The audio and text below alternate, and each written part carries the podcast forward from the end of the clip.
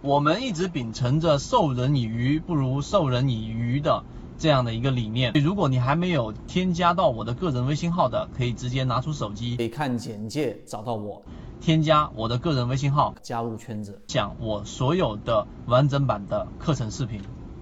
首先，第一点，这是一件非常开心的事情，或者是一个好的现象。圈子里面的核心船员基本上都会去在超跌买点的这个位置，第一类型买点超跌的这个位置去做一个介入啊，这一种位置买入进去之后，必然就会有一波超跌的一个反弹。那在这一点上，大家已经找到了一个模式，是成功率比较高的。相比进入到圈子之前的追涨，或者说是胡乱的操作，乱操作一通，那么这种收益已经是达到了一个高的成功概率。所以这是一。一个值得大家高兴的一个事情。那么我们现在正式进入到我们超跌反弹的类型的卖点，一般是有几种的把握方法。首先，第一个就是你一定要有一个超跌反弹类型标的的一个属性的认识。既然叫做超跌反弹，请记住，第一，它的属性是超跌，前面形成一个中枢快速的下跌，导致有恐慌盘，导致放量，导致前面已经被套百分之十、百分之二十的人进行了割肉。那么这种就是我们说带血的筹码。这种超跌反弹，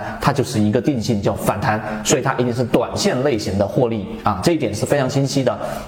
当你有了第一点这样清晰的认识之后，你就不会在大脑里面去幻想说它会不会再继续持续性的上涨，那是后面生长发展的过程当中会可能出现的，在初期你是没有办法去预判的，所以你能把握的，你能看到的是知道超跌反弹一定是短线类型。第二个，我们定性完成之后，我们要进行分类，怎么样分类呢？那么它的超跌反弹要分为前面一个中枢的一个划分，它反弹在中枢下和反弹在中枢中和反弹到中。中枢上啊，这三个分类它的力度是不一样的。我简单给大家说，中枢下是属于弱势的反弹，如果它反弹到这一波中枢下方的下轨，没有办法进入到中枢当中，马上就出现了一个顶分型，或者说是在出现了一个第一类型卖点，那么这个位置上呢，往下一旦回撤，你在小有盈利或者在有盈利的情况之下，你就要选择干嘛呢？获利啊，获利离场。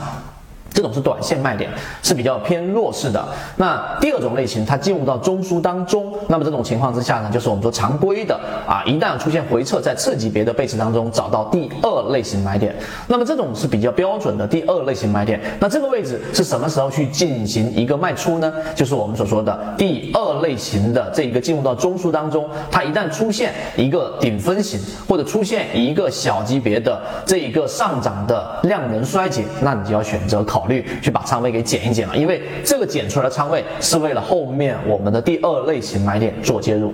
第三种情况就是直接奔走到了中枢的上方，突破了中枢上轨，穿越了整个中枢，然后出现这一波调整。那么这种情况之下呢，有两个方向选择。第一种比较保守，就在大盘灰色区域、大盘不安全的情况之下，那你要做的更多的是做一个减仓，因为这跟大盘环境有关。另外一种在大盘可以操作的区域，流动时间是三天到四天以上的持续翻红，这种大。盘环境之下呢，我们的操作的经验更多的在这个位置上是选择观望，也就是说仓位本身就不重，可能是一层，可能是两层。当这个地方出现一个卖点顶分型，对吧？那么它一旦回撤，只要它不破。我们说的中枢上轨，这个时候其实是不用考虑短线的这样的一个卖点的，是因为你很幸运拿到了一个直接出现第二类型买点和第三类型买点重叠的这一种标的。因为这个调整在很多次我们圈子的预示当中，它都是极其小的调整，并且时间周期很短。那在你把握不好的情况之下，一旦卖掉，就极容易把这样的标的直接就给错失掉。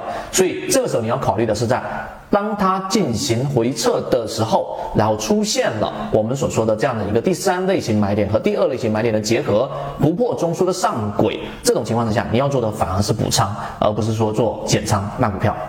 所以这个就是超跌类型的卖点的把握。当然，第三类型买点一旦出现之后，它后面的这个上涨一定是加速的。你卖股票就很简单了，因为这个时候你的整个获利空间都达到了百分之二十到百分之三十。一旦出现长上影线、小级别的背驰啊，出现一个顶分型，都可以果断的获利了结。因为你要牢记最开始做的那个事情叫做定性。我知道超跌反弹就像把皮球压到水面以下，它仅仅是反弹，千万不要在这里面把它定位成一个中长线的持股，因为它到底能不能能。中线持股，你需要后面看它的整个量能和它的整个呃结构，这一点是。国内缠论是一个比较完整的买卖交易系统，适应于无论你是小白还是老股民，的一个非常完整的交易系统，能够让你在交易过程当中进入到另外一个更大的一个台阶。获取完整版缠论专栏航线，可以私聊留言获取通道。